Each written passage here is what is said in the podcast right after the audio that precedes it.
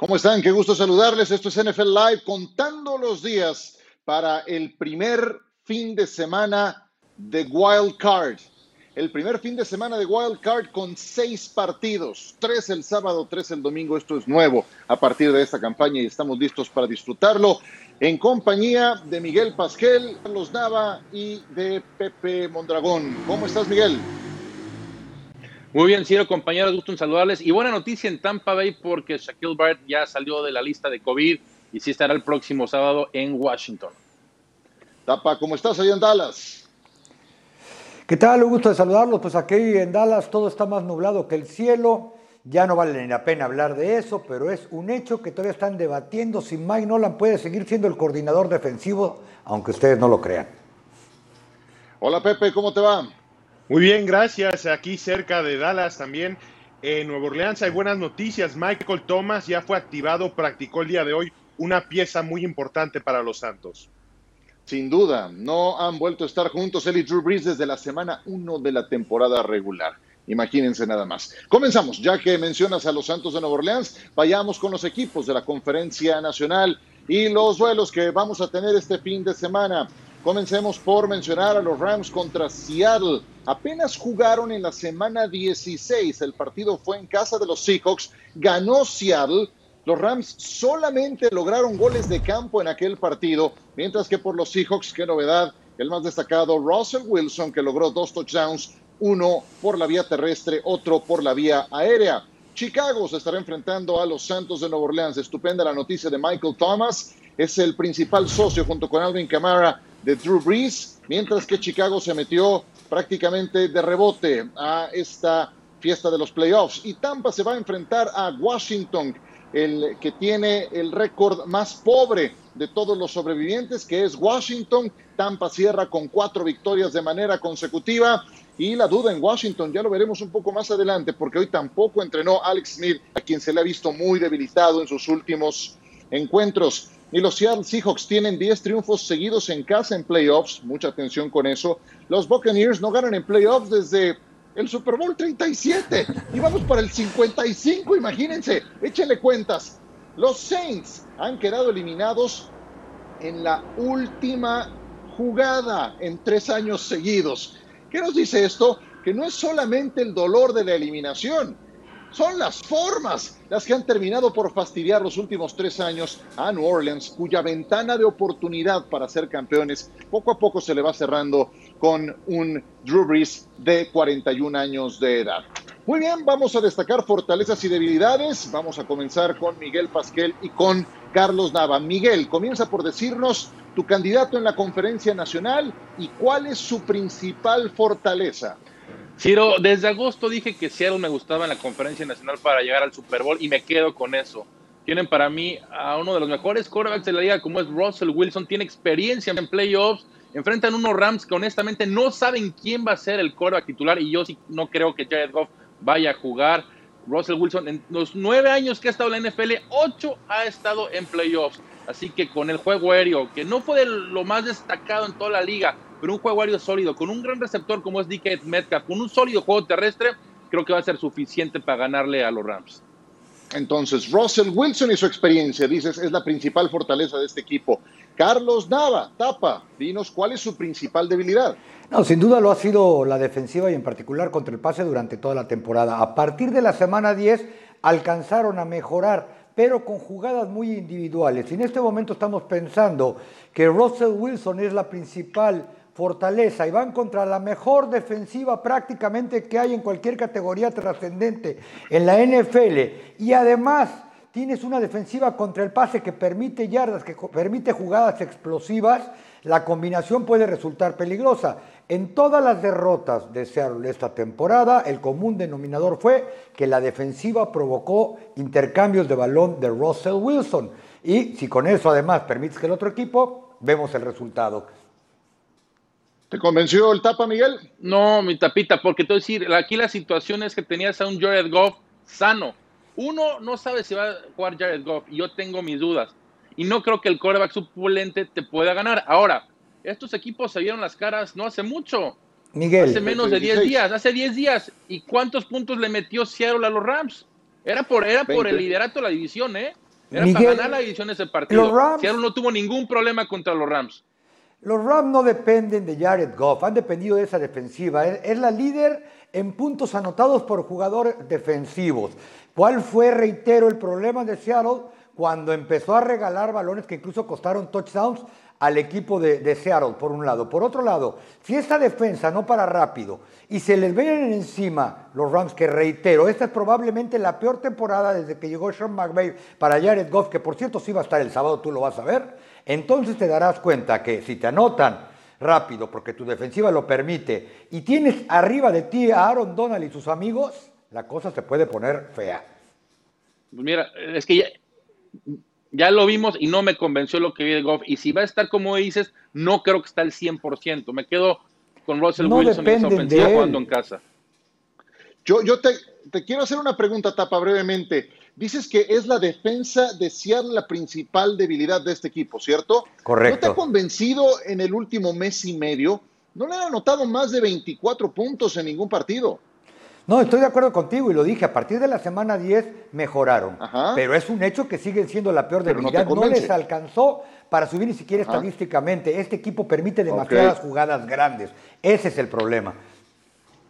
Sí, creo que esta defensa es mejor de lo que vimos en la primera mitad de la campaña. Muy bien, y ahora le voy a pedir entonces a Carlos Nava que me diga cuál es el principal contendiente de la conferencia nacional. Y vamos a hacer este mismo ejercicio, tapa destacando la principal fortaleza de su equipo de elección y Pepe Mondragón diciéndonos la contraparte, el lado B, la principal Para mí el principal candidato lo ha sido durante toda la temporada son los New Orleans Saints. Este equipo se metió en un pseudobache de dos derrotas al principio de la temporada, desde entonces se pusieron el acelerador a fondo y no han vuelto prácticamente a voltear para atrás. La principal fortaleza, sin duda, es la explosividad ofensiva y la manera en que te pueden hacer daño.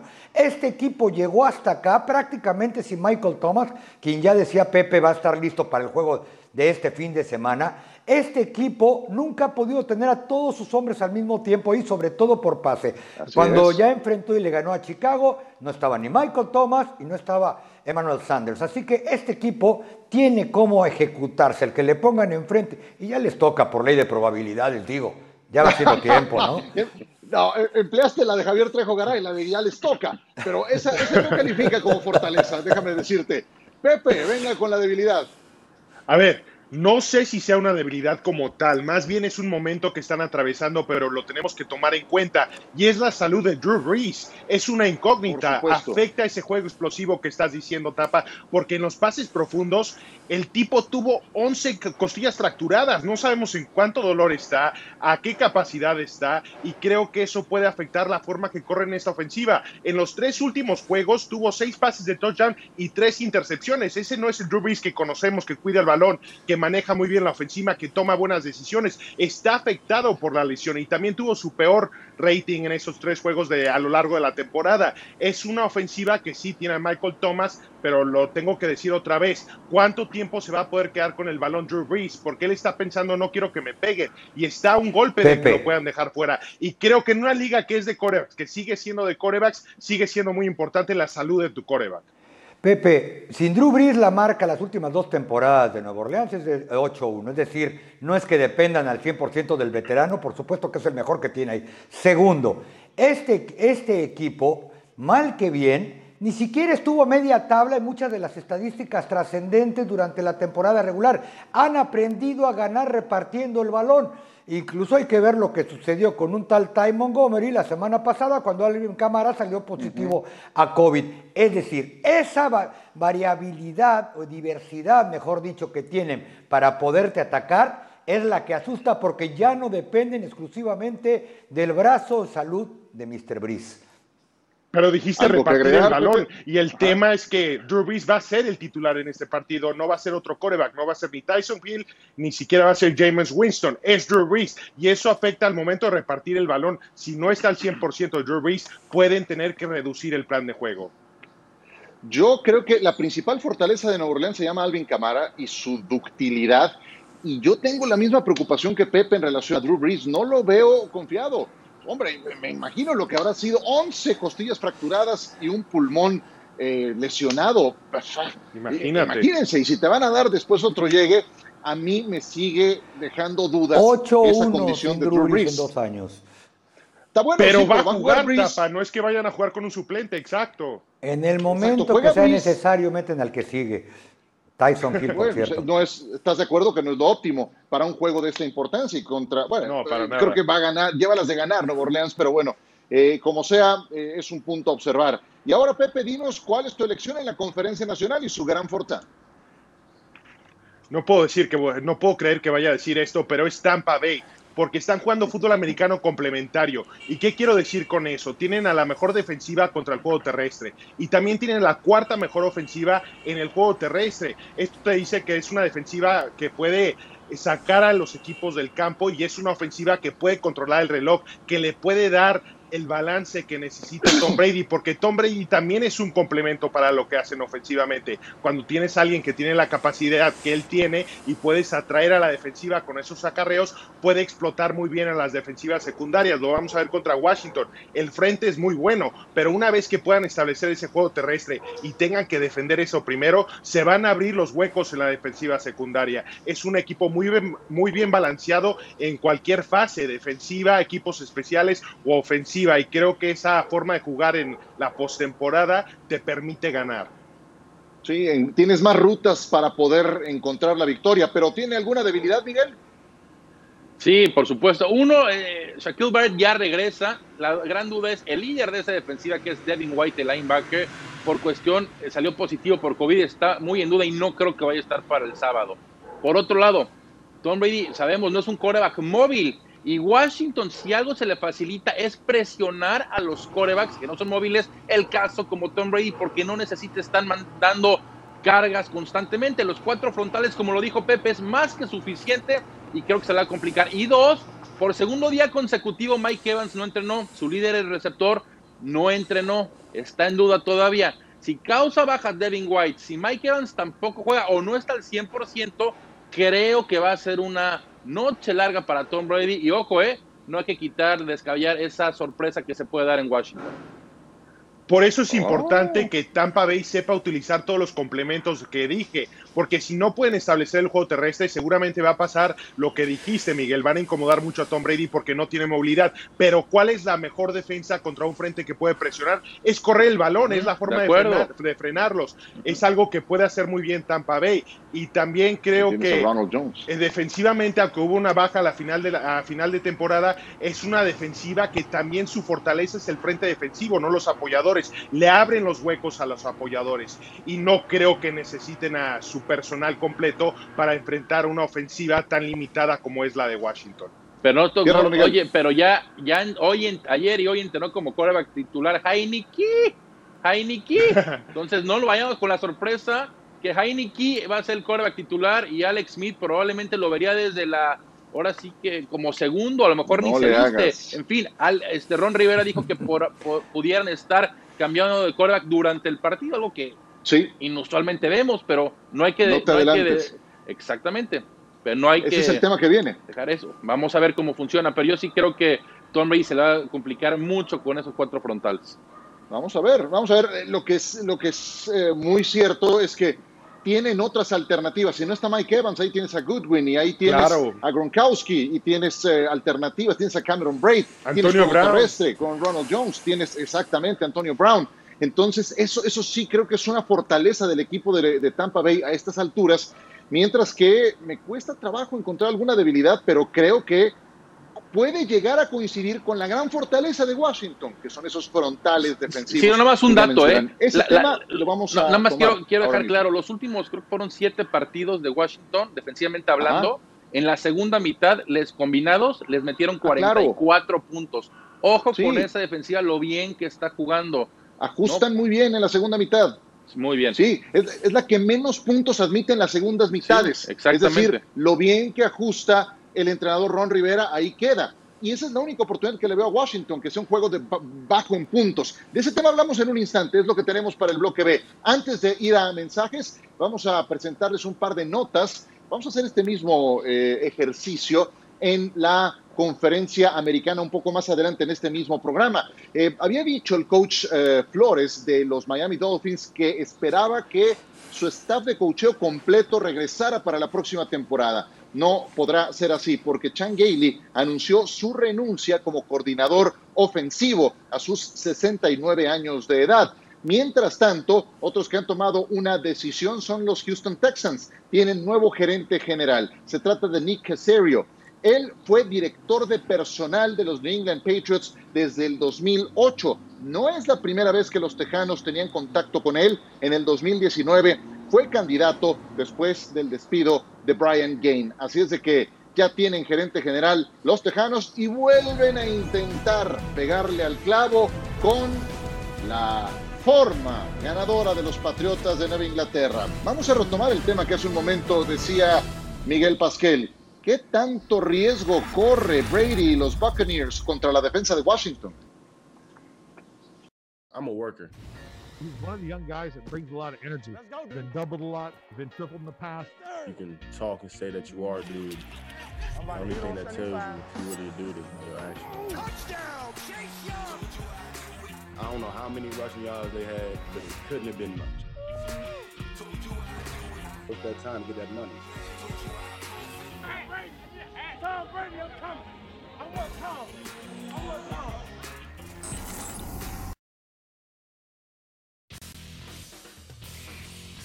Hablemos un poco entonces de Tampa contra Washington. Alex Smith, Antonio Gibson y Terry McLaurin no participaron de la práctica de hoy. Hombre, son sus tres piezas más importantes de ataque. Ron Rivera había dicho antes que consideraba rotar a Alex Smith y a Taylor Heineke, lo cual deja muchas dudas del estado de salud de Alex Smith. Por cierto, Sal Antonio de ESPN acaba de hablar con el portavoz de la NFL, Brian McCarthy. Estarán ustedes enterados de todo lo que está pasando en la capital de los Estados Unidos. Por el momento no hay ninguna posposición para ninguno de los juegos, incluyendo el que se va a llevar a cabo en Landover, Maryland, entre los Buccaneers y el equipo de Washington. Bruce Arians dijo, no vamos contra un equipo que terminó siete ganados, nueve perdidos. Lo veo como un equipo con cuatro y uno, porque ese es el récord de Alex Smith como titular y tuvieron un diferencial de entregas de balón positivo. En un equipo diferente, es un equipo diferente y lo sabemos. No estamos jugando contra Dwayne Haskins. Saludos, Dwayne Haskins, estés donde estés. Este es el gran duelo a seguir. Si alguien puede meter al juego a Washington es su defensa, lo que decíamos, que solo admitió 20 puntos por juego, considerablemente mejor en la segunda mitad. Admitió 304 yardas en promedio por partido y el 53% en la zona roja. El 53% de las series ofensivas que ingresaron a la 20 de su propio terreno terminaron en touchdown. Bueno, ya mencionabas algo, Miguel Pasquel, voy a comenzar contigo, em, de esta problemática, de este duelo línea defensiva de Washington contra Brady, poca movilidad. ¿Cuánto riesgo tiene Tom Brady y los Buccaneers contra Washington? Vas. No, la línea está en ocho puntos y medio y seguramente va a seguir subiendo. Claro que hay riesgo. Insisto, Trump hay que ver las defensivas que enfrentó. Cuando enfrentó a Tampa Bay, que mejor está jugando la defensiva, solamente anotaron que tres, seis puntos. Una, es un juego que tú cubriste, Ciro. A Tom Brady se le dificultan las defensivas agresivas. Claro que hay riesgo, por supuesto, es favorito Tampa Bay. Ponle un número. Le voy a poner Ponle un número del 0 al 10. Un 5. Ajá. ¿Cinco? Nada más. O sea, aún con Chase Young, con Ryan Kerrigan, con Montez sí, Sí, porque por algo, están, por algo son tan favoritos, son los más favoritos entrando a esta ronda de wildcard. Entonces, sí, lo voy a dar un 5, porque lo estamos platicando al lado ofensivo, Washington no tiene mucho que ofrecer por la lesión de Alex Smith. Bueno, les voy a pedir que me den un número también, Tapa y luego Pepe, pero si el más eh, pro Washington de esta mesa. No, pero tengo que, pero tengo que ser realista, pues hay que ser realista. me espero no de los 9. Está bueno, no, qué bueno. No, no, no, está bueno. Venga, tapa, vas. Yo creo que el riesgo va a caer por ahí de entre 5 y 6. Coincido con Miguel, ¿eh? la verdad es que por más ágil, joven que sean Chase Young y compañía, eh, es demasiado bueno, vamos a llamarlo de esa manera, el equipo de Tampa Bay como para que estos muchachos puedan causarle mayores problemas. ¿A qué me refiero? A que ustedes lo decían, Tom Brady tiene todas las armas, quieres deshacerse rápido del balón, de eso ha vivido toda sus dos eh, décadas en la NFL. Tiene dos alas cerradas a las que les puede lanzar. Si quiere lanzarle el rápido adentro a Mike Evans, suponiendo que está en el partido adelante, si no, ahí está CJ Goodwin, que también lo puede recibir, y si no, cualquier otro. Tiene dos corredores con los que puede ejecutar en cualquier momento. Es decir, Tom Brady tiene la experiencia suficiente y ha enfrentado líneas defensivas iguales o más rápidas que las de Washington, así que yo creo que por ahí no va a pasar el partido, creo que va a pasar más bien por el otro lado del balón. Cinco o seis puntos, ¿qué dices Pepe?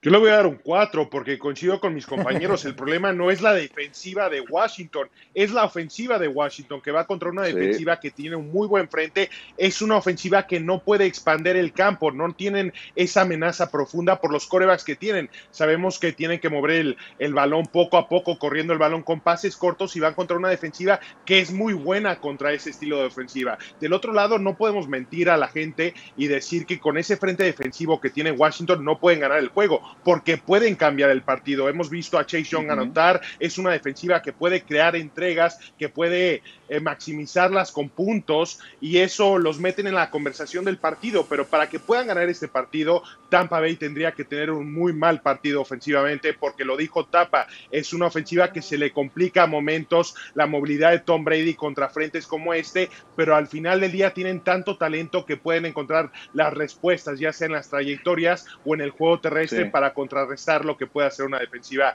de estas cualidades. Si, si la defensa de Washington no mantiene el juego bajo en puntos, va a ser imposible. Porque del otro lado del balón, cuando del otro lado del balón, cuando Washington necesita producir el ataque, pues qué problema, Miguel. Ahí te, te, cedo la palabra para el último comentario. Tienen muy pocos jugadores dinámicos, ¿estarás de acuerdo? Sí, sí, no, mira, a ver, su principal receptor, Terry McLaurin, aún con que anotó el domingo pasado, está claramente muy lastimado y no va a estar al 100% si es que juega. Antonio Gibson no está al 100%. Logan Thomas, digamos, es única, el único arma importante que está al 100%. Alex Smith no está al 100%. Yo creo que sí. En algún momento en el partido veremos a Taylor Heineke jugar. Y los hermanos Sims, por decirlo así, lo que son los segundos receptores, van a tener participación, pero no son unos receptores que te pones una diferencia como un receptor número dos. Claramente, Miguel, todo sale sobrando. su corredor principal está lastimado. Ojo con JD McKissick, que creo que puede ser una arma fundamental contra los linebackers de Tampa Bay. Miguel, todo sale sobrando si no está Alex Smith. A partir de eso, lo demás se puede haber borrón y cuenta nueva, me refiero en cuanto a la ofensiva de Washington. Estoy de acuerdo. Hay que dejar el beneficio la duda. La muestra tan, tan, tan pequeña que tenemos de Heineke no le hizo nada más mal contra Carolina. Créanme que va a ser mucho pues, eh, mejor de lo que hizo este Dwayne Haskins contra, contra Seattle. Eh, sí, Miguel, pero si están hablando de ponerlo a jugar, no es porque tenga mucho talento, es por la condición, la salud ahorita de Alex Smith. Claro, va a ser mejor. Apelando a lo que dijo, apelando a lo que dijo el coach Bruce Arians, si no está Alex Smith, entonces lo que queda es un equipo de tres ganados y ocho perdidos. Entonces ahí estamos en un problema. es, la realidad. es que sí, ¿no? Ahora, Dwayne, Haskins, que perdió cinco juegos, no está. Ok, bueno, perfecto, suficiente. Vámonos a pausa. Regresamos con ustedes en un instante. Trevor Lawrence anunció que va a la NFL, ya es oficial, y hacemos el mismo ejercicio de fortalezas y debilidades, pero en la conferencia americana.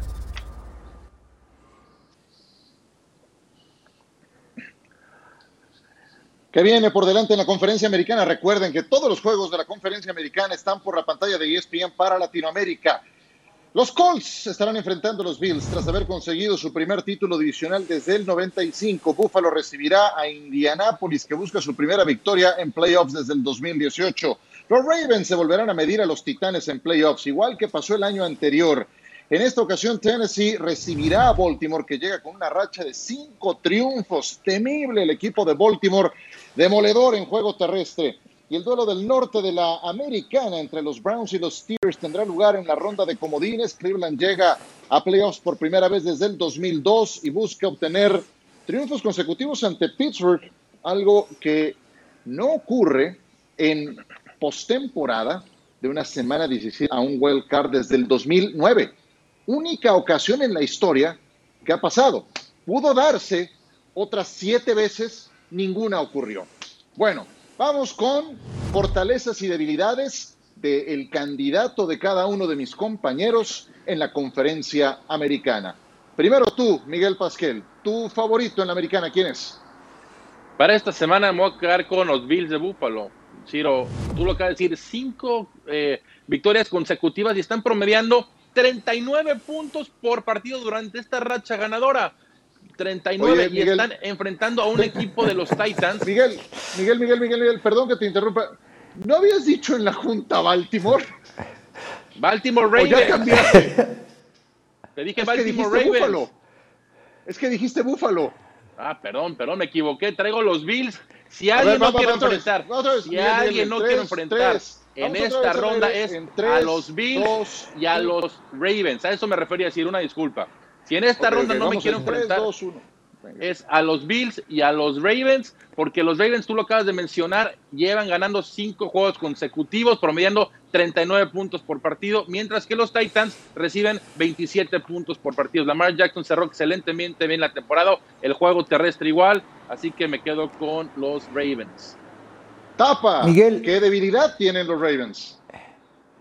Que tienen nulo, cero, ataque vertical, explosivo, es decir, el receptor con más yardas eh, abierto que tiene este equipo tiene poco más de 700. Después de él hay otro receptor que está a la cerrada con 700 y de 400, 200, 100, es decir, contra un equipo contra Tennessee que les va a correr, correr y correr, ya lo vieron el año pasado en la ronda divisional cuando Derrick Henry les corrió 195 yardas, no tienen con qué responder. Eso fue lo que sucedió la temporada pasada, eso es lo que va a suceder este fin de semana, que este equipo no va a poder ganarle a un conjunto como Tennessee que consume tiempo y sobre todo queriéndolo atacar con la 1-8 reversible, la 1-6 por enfrente, por más que quiera correr Lamar Jackson, es imposible ir en playoff en la NFL sin juego aéreo respetable. Tapita, pero ya no vivas del pasado, por favor, no hay que vivir del pasado, hay que vivir del presente. La realidad hoy en día es de que Con razón me querías cambiar el equipo promediando 39 puntos por partido. Es más, así para que entiendas, es el único equipo que es favorito jugando de visita este fin de semana.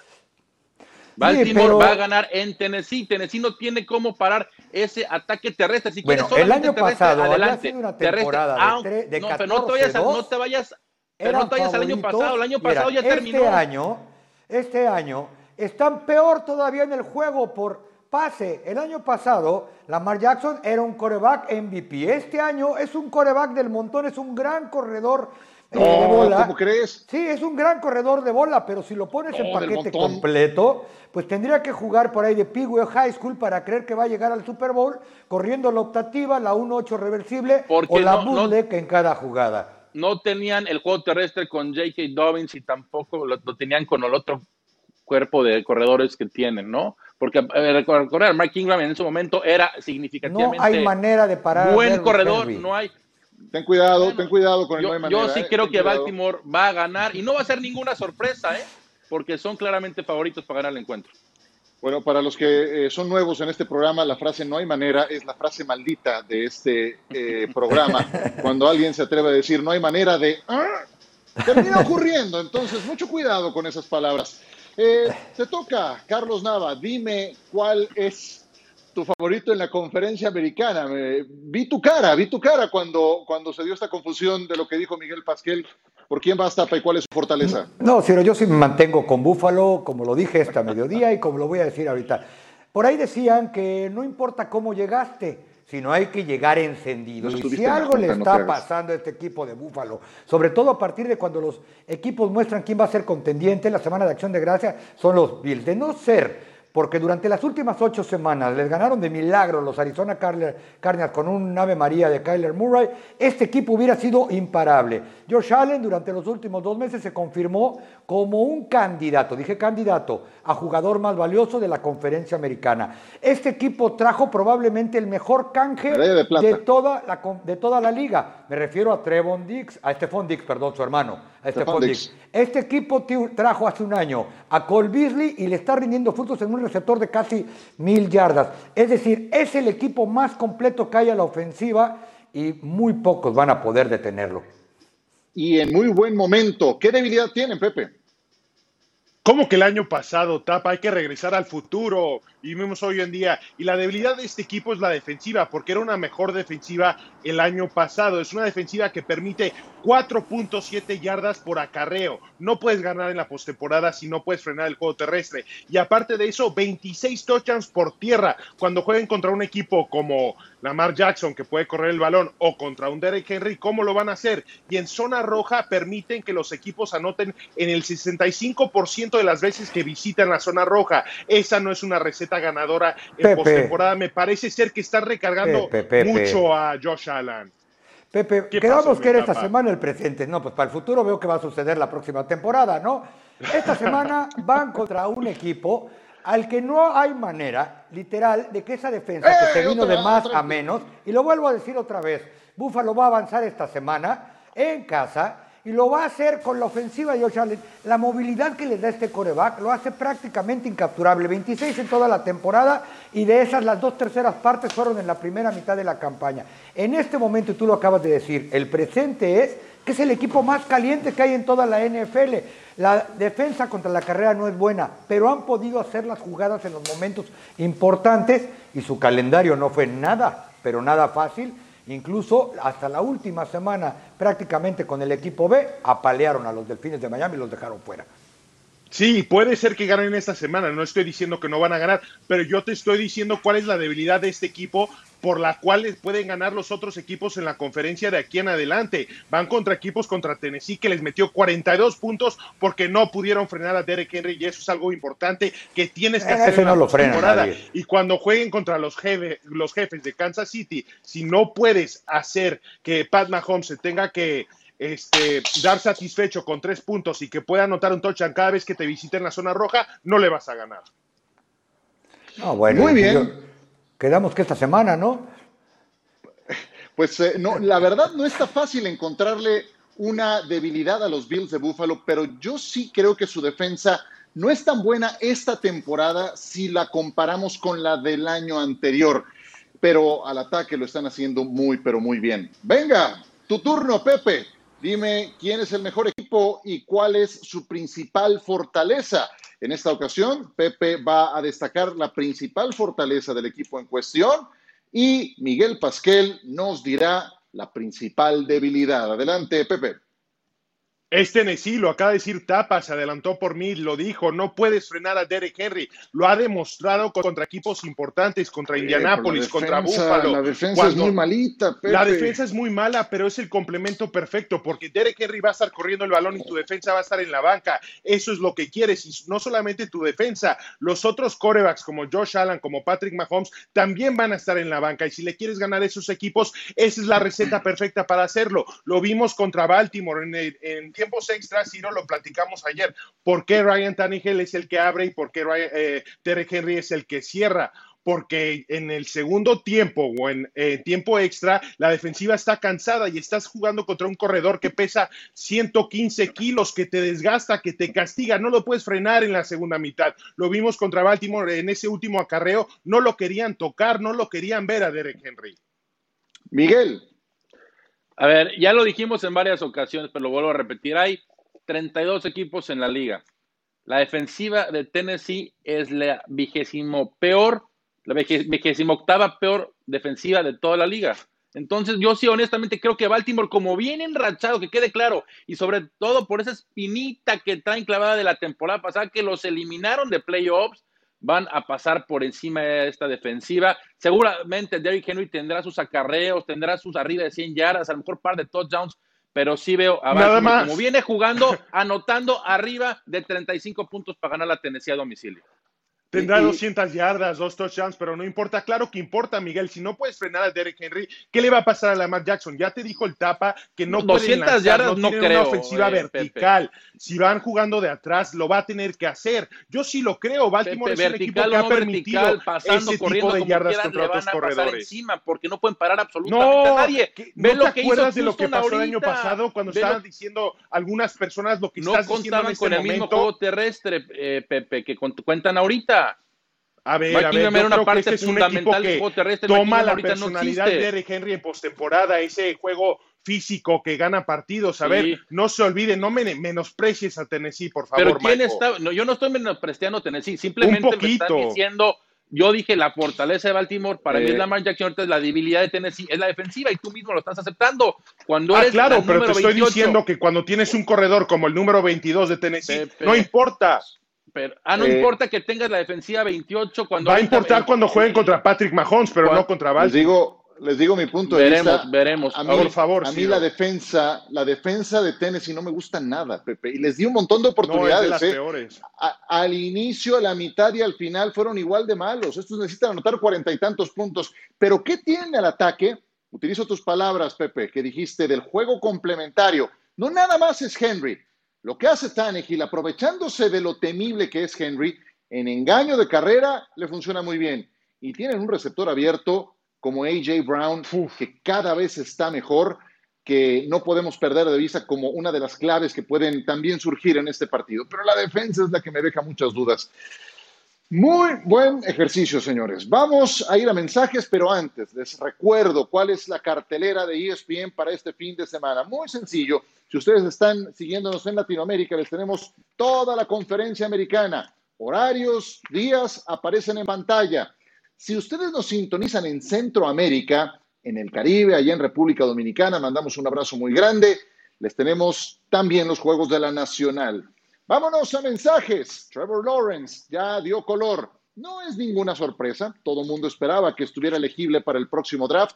Hoy lo hizo oficial. Un talento especial, un talento generacional que va para Jacksonville. Esa es la mala noticia. Volvemos en un instante.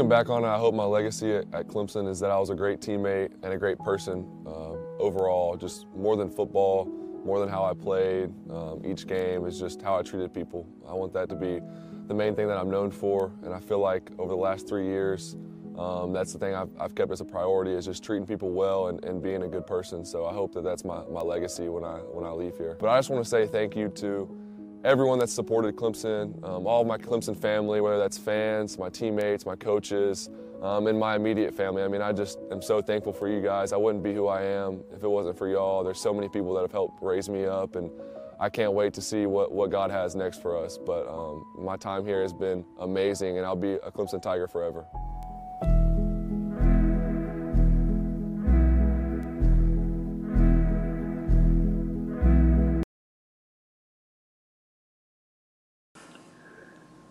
Trevor Lawrence anunció lo que era un secreto a voces. Va a la NFL a ver, aún sin haber cumplido su elegibilidad. Este ha estado listo para el profesionalismo hace rato.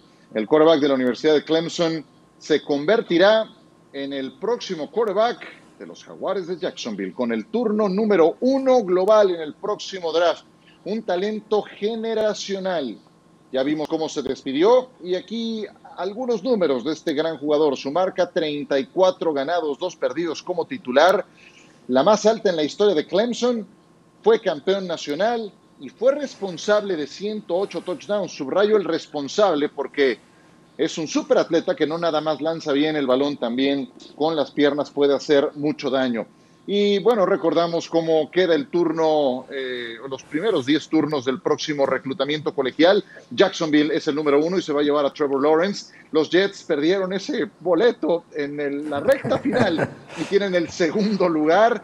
Miami está en el tercer lugar. Los Dolphins lo van a hacer con la selección de Houston, que brillantemente cambió por Larry Thompson.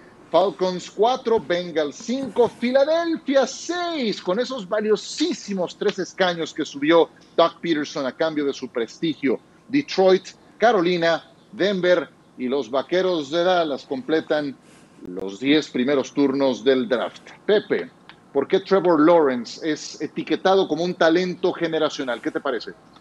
Bueno, es que tiene características únicas. Estamos hablando de un coreba que puede tener la presencia de un Peyton Manning en el campo, en el bolsillo, pero al mismo tiempo tiene un atleticismo como el de Deshaun Watson. Es muy rápido, puede correr el read option, encaja en las ofensivas modernas que son de pistola, ofensivas abiertas desde la formación escopeta. Lo puede hacer absolutamente todo, pero lo más importante de Trevor Lawrence es que siempre ha sido y sigue siendo un ganador. Por eso es muy importante que al equipo que vaya puedan establecer una cultura ganadora que vaya de la mano con lo que trae Trevor Lawrence. ¿Cómo lo ves, Tapa? Estoy de acuerdo con todo. ¿eh? Básicamente incluso me tocó cubrirlo en playoff y campeonato nacional sus dos primeros años. Quizá el único pero que pondría es cómo enfrenta la adversidad. ¿A qué me refiero? Cuando perdió en el partido de campeonato nacional contra Louisiana State, no tiró pases de touchdown. Eh, cuando, cuando pierden ahora contra Ohio State en la semifinal hace unos cuantos días, eh, dos pases de tocha, una intercepción. ¿Cuál fue el común denominador? Que cuando su defensa lo puso a jugar contra la pared, tuvo problemas para regresar. No lo culpo él solo, esto, esto, es un deporte de equipo, pero ahí es donde habrá que medirlo. El primer año, cuando queda campeón nacional, tuvo una defensiva con siete jugadores reclutados en las primeras dos rondas del draft, incluyendo cuatro. En el, en el segundo año, cuando pierde contra Louisiana State, la defensa era la mejor de la nación hasta que llegaron contra el mejor coreback y probablemente la mejor ofensiva. Ya vimos esos receptores, ya ese coreback en la NFL, encabezados por Burrow. Eso sería mi único pero. Pero sin duda, después de verlo desde su año, cuando era un verdadero novato eh, colegial, sí hay que llevárselo y probar cómo va a ah, que va a ser mucha, pero habrá que ver. Ciérralo, Miguel. Sí, pero también hay que ver, pocos corebacks salen así de colegial con la versatilidad y la efectividad que tiene Trevor Lawrence. El brazo que tiene, el atleticismo que tiene realmente es asombroso. Ahora, aquí va a ser muy importante a qué sistema va a llegar, porque muy probablemente va a estar en Jacksonville. ¿Quién va a ser el entrenador de Jacksonville? ¿Va a ser Urban Meyer? ¿Qué tipo de sistema va a aplicar? ¿Para qué fortalezas de Urban Meyer va a aplicar?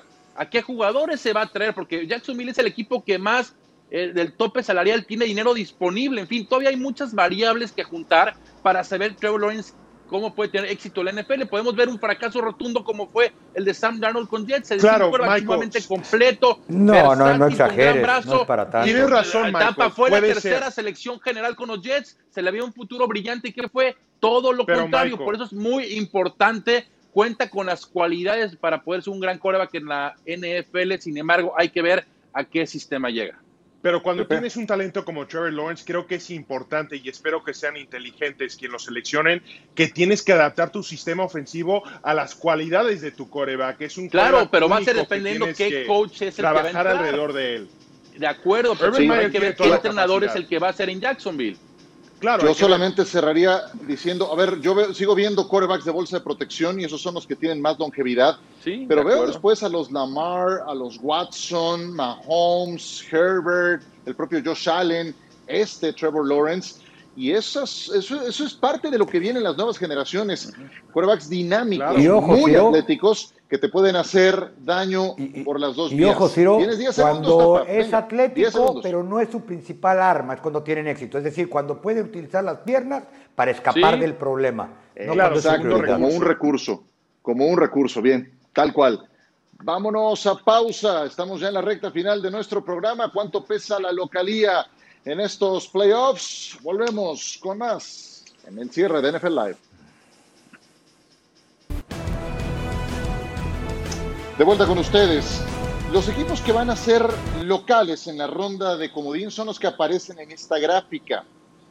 Los Bills no tuvieron juegos con fans, misma historia que el conjunto de Seattle. Washington llegó a tener 3.000 como entrada promedio. El que mejor ranqueó en ese sentido fueron los Titanes de Tennessee con 12.000 espectadores.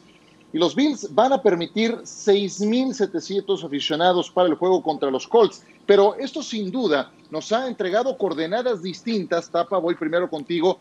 Mm, para esta temporada completa, la localía no ha sido tan pesada, tan significativa como en otras temporadas. Y el factor del público ha gravitado. ¿Qué tanto esperas que impacte rumbo a la postemporada? Muy poco, Ciro, incluso por eso es de las pocas ocasiones en que una buena parte de los enfrentamientos el equipo favorito es el visitante. Creo que cuando en un estadio no llegas ni siquiera al 15% de lo que habitualmente tienes para que metan presión, hagan ruido, traten de distraer, es prácticamente nulo. Quizá la peor parte, porque incluso eso me lo comentó un jugador de los Cowboys, ahora siendo visitante, es el viaje que tienes que tomar por todos los protocolos de COVID que hay, cuando a veces no saben en qué momento van a salir, si es que lo van a lograr, cuando empiezan a prenderse las alarmas de algún contagio.